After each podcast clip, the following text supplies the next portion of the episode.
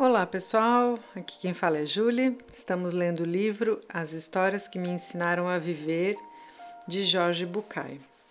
Vamos começar hoje a história de número 17. Estamos na página 60. Se chama Sozinhos e Acompanhados. Começa assim.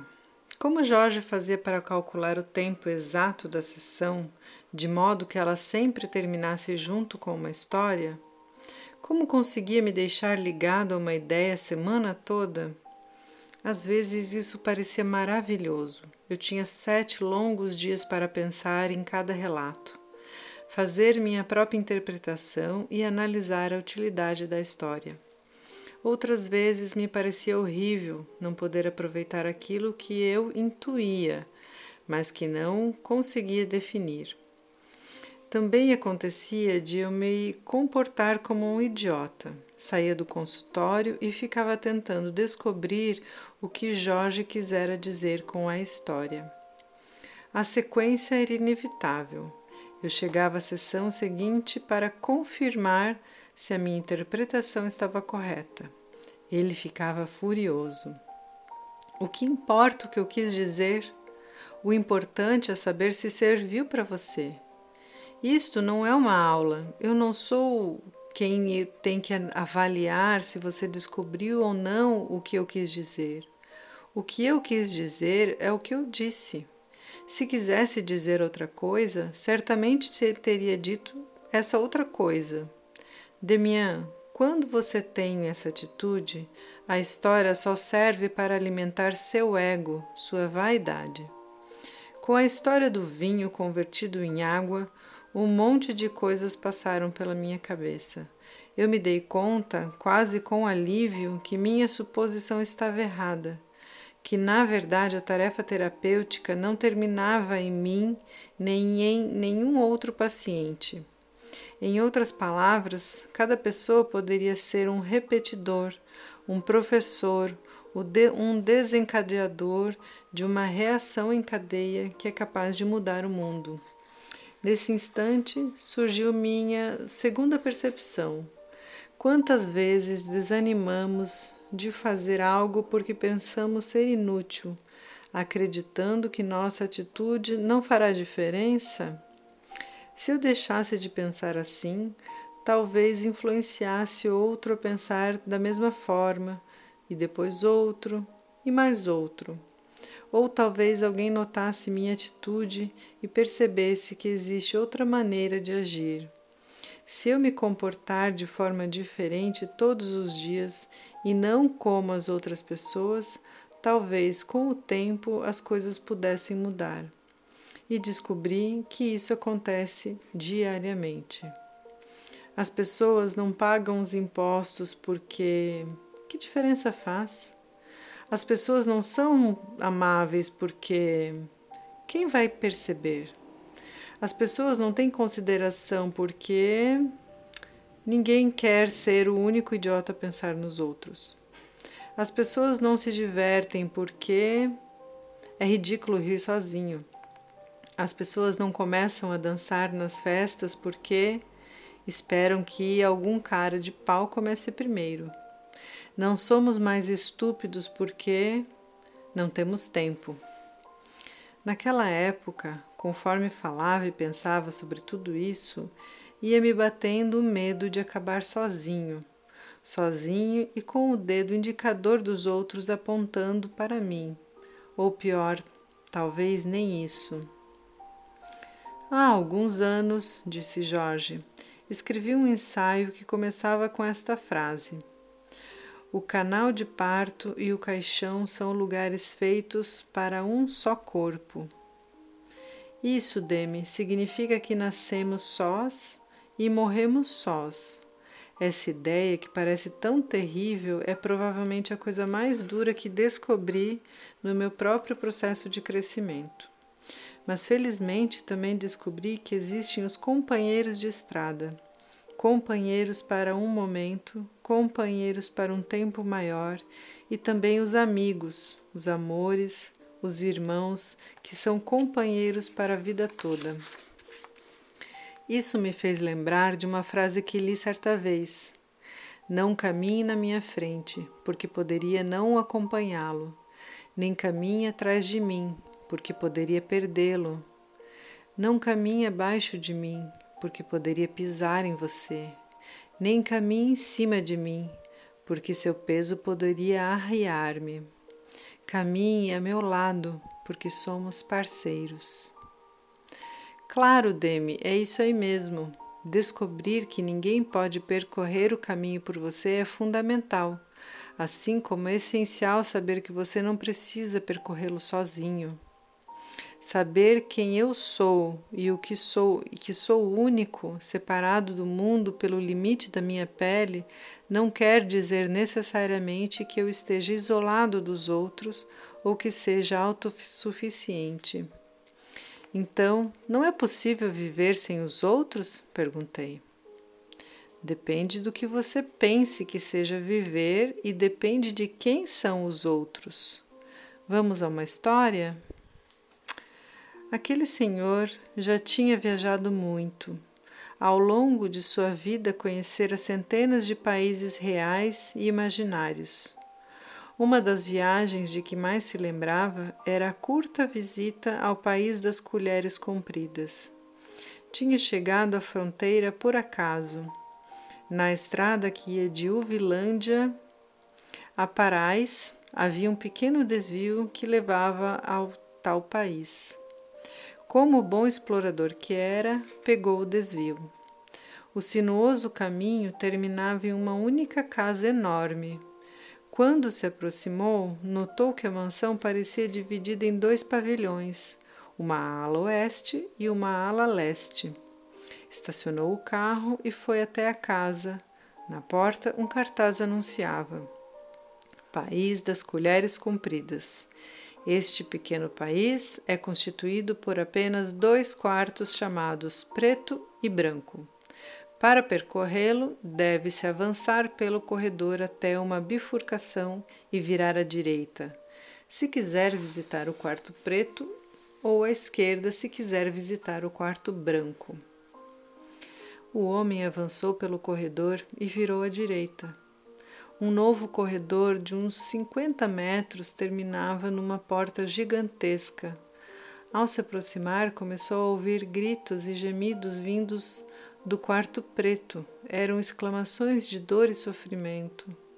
Por um momento duvidou se deveria continuar, mas seguiu em frente, abriu a porta e entrou.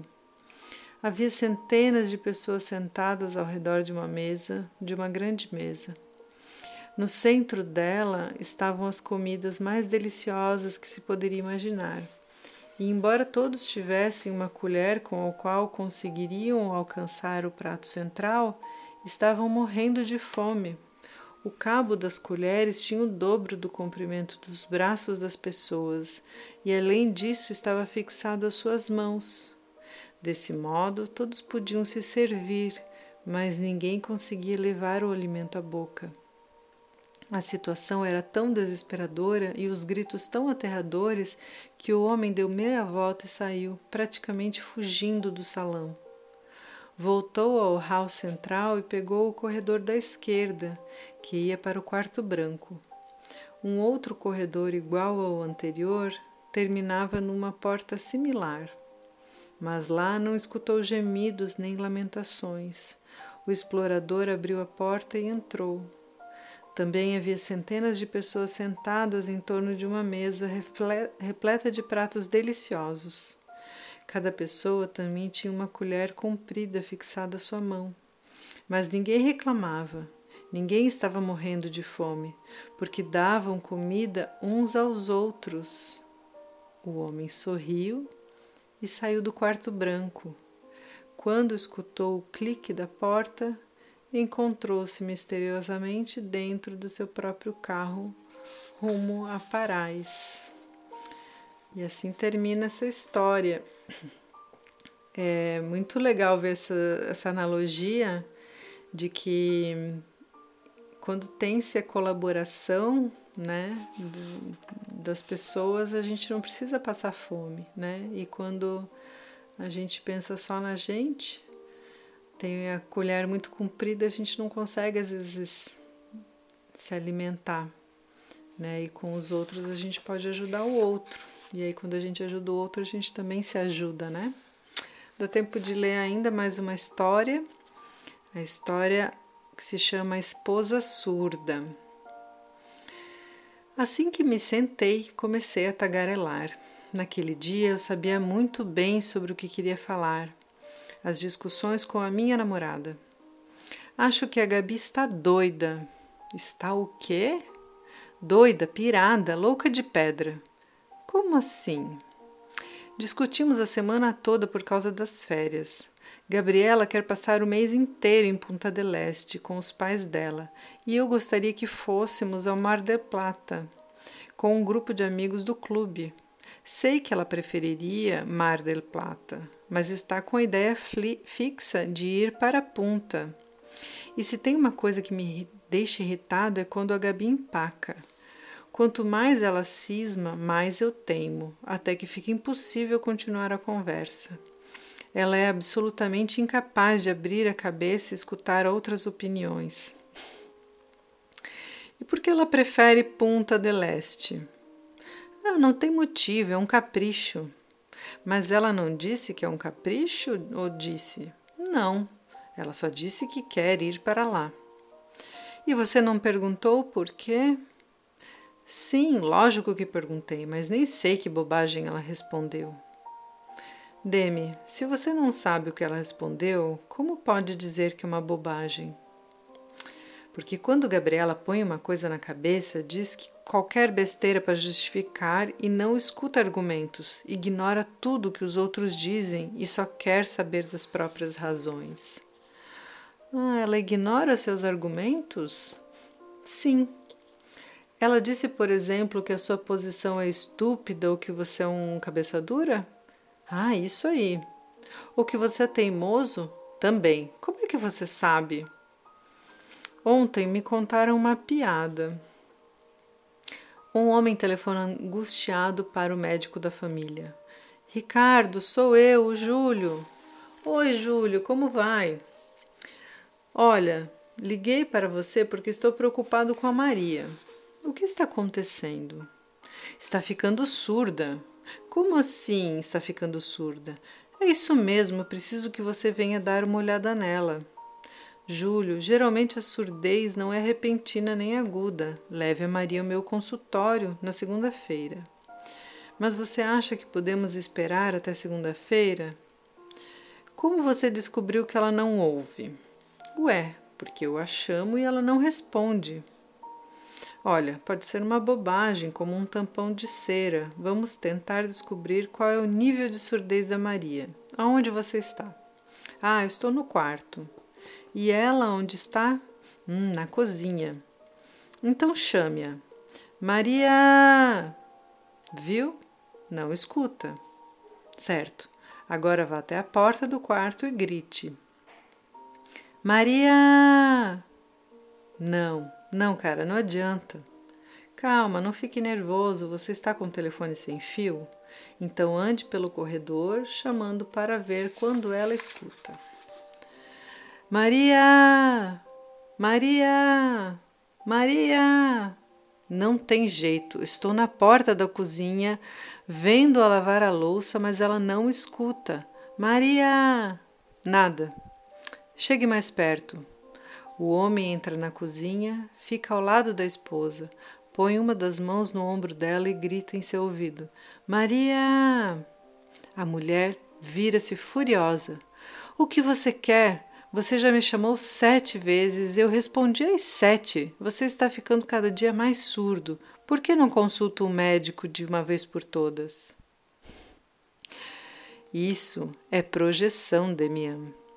Seria bom lembrar que cada vez que vemos algo que nos incomoda em outra pessoa, essa pessoa, pelo menos em parte, também é nossa.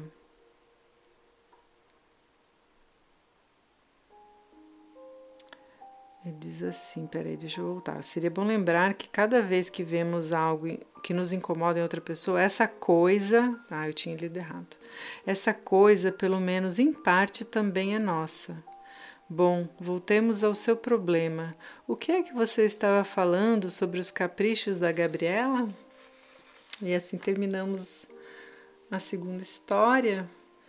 E ele fala da projeção, né? E a projeção é muito comum nos relacionamentos, né? E muitas vezes a gente acusa o outro, e ele estava acusando a Gabriela de ser é, muito empacada na, nas coisas que ela dizia, né, na, no seu posicionamento, mas na verdade ele estava sendo empacado tanto quanto ela, né?